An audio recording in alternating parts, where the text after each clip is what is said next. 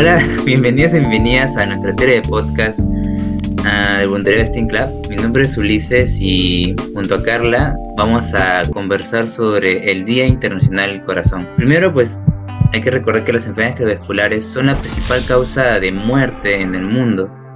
Actualmente cerca de 20,5 millones de personas mueren por ataques cardíacos, accidentes cardiovasculares e insuficiencia cardíaca.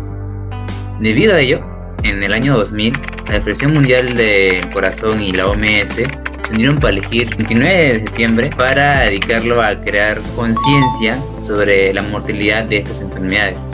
Y bueno, para hablar sobre este tema tenemos como invitada a Carla, a nuestra nueva integrante del grupo de podcast del, uh, del de Steam Club. ¿No quiere decir que Hola. Hola, ¿qué tal Ulises? Muchas gracias por la bienvenida. Pues es cierto, para conocer más sobre este problema, estuve buscando información y encontré que según el Instituto Nacional de Estadística e Información, el INEI, e en el 2020 se detectó que en nuestro país el 40% de personas mayores de 15 años presentó un riesgo cardiovascular muy alto, lo que significa que cada 100 personas mayores a 15 años, 40 de ellas pueden tener esta patología cardíaca. Además, que estos tienen factores de riesgo como la edad, el sexo, el factor genético, pero también es importante mencionar que hay otros que dependen de nuestro comportamiento y que debemos controlar, como por ejemplo el consumo de cigarrillo, la hipertensión arterial, el colesterol, el sedentarismo y el estrés. Pues sí, ¿no? El sedentarismo prácticamente en la pandemia debió haber aumentado bastante y más que nada como agravante el, hacinamiento y el miedo a contagiarse, ¿no? Claro, en efecto, durante la pandemia se reportó que entre las comorbilidades más frecuentes que se presentaron en los pacientes ingresados a la UCI por casos de coronavirus según los datos registrados, figuran las enfermedades cardiovasculares con un 13% del total de pacientes ingresados a los centros médicos. Como es notorio, una de las causas de las enfermedades cardíacas es el aumento del peso corporal, o también llamado sobrepeso comúnmente, que a su vez se basa en el sedentarismo y nuestro país actualmente tiene 15 millones de personas que sufren de de sobrepeso. Imagínate el riesgo al que están expuestos. Pues sí, o sea, ¿y por qué crees que existen tantas personas con sobrepeso? Uh, bueno, sucede que además de ser sedentarios, hemos aumentado el consumo de, de alimentos ultraprocesados, es decir, preparados industrialmente.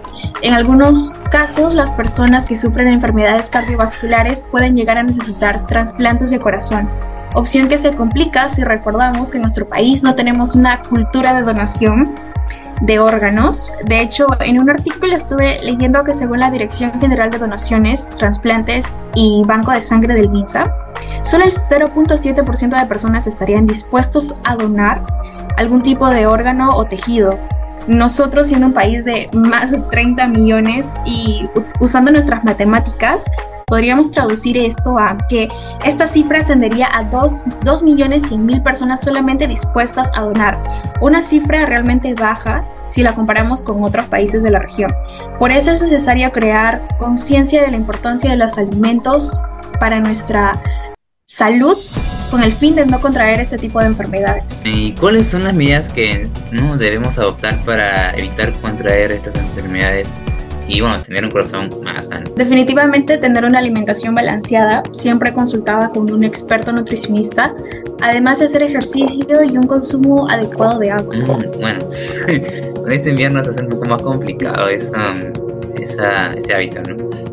Claro, es cierto, pero Ulises, recuerda que siempre es bueno de vez en cuando hacer algunos sacrificios para mejorar nuestra salud. Pues sí.